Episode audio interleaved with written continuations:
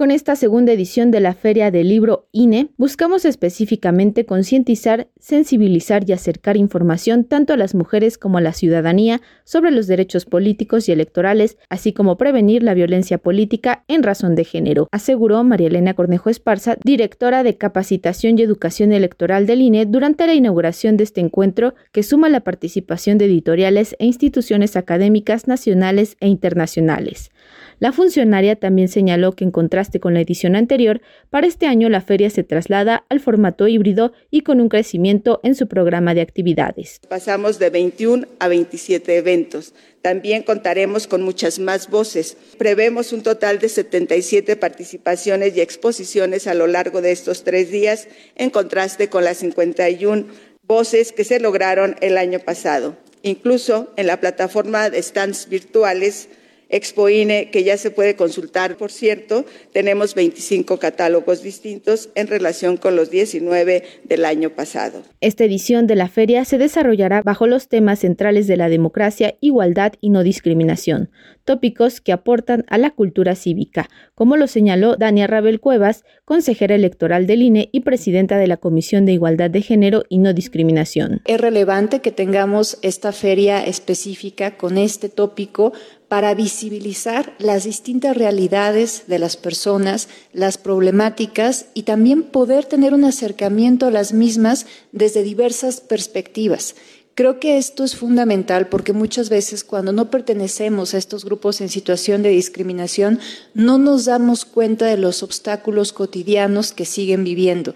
Visibilizar estos obstáculos nos sensibiliza para poder actuar en consecuencia y ser mucho más empáticos, empáticas con su situación.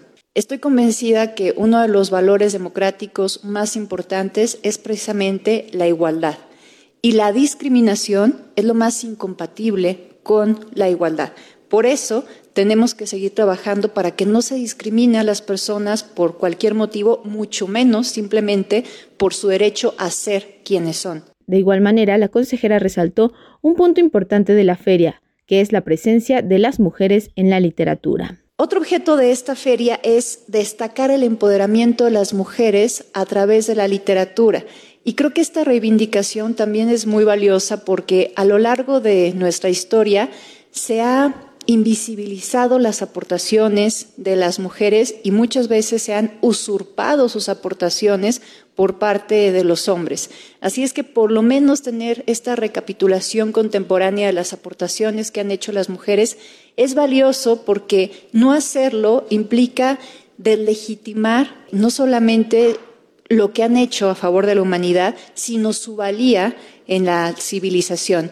Y también desincentiva a las nuevas generaciones porque simplemente las deja sin un referente de lo que se puede hacer también desde un nuevo liderazgo distinto a como lo hemos entendido.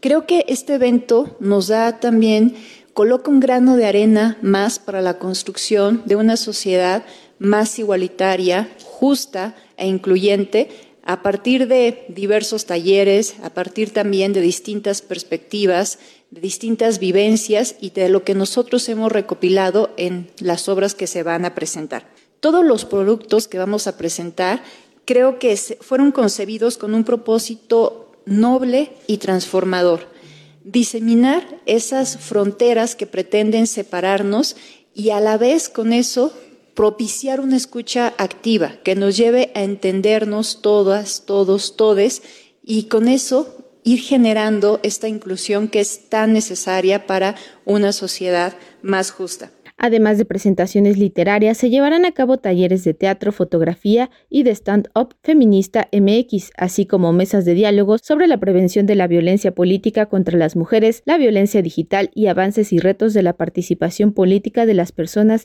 LGBT, TTI.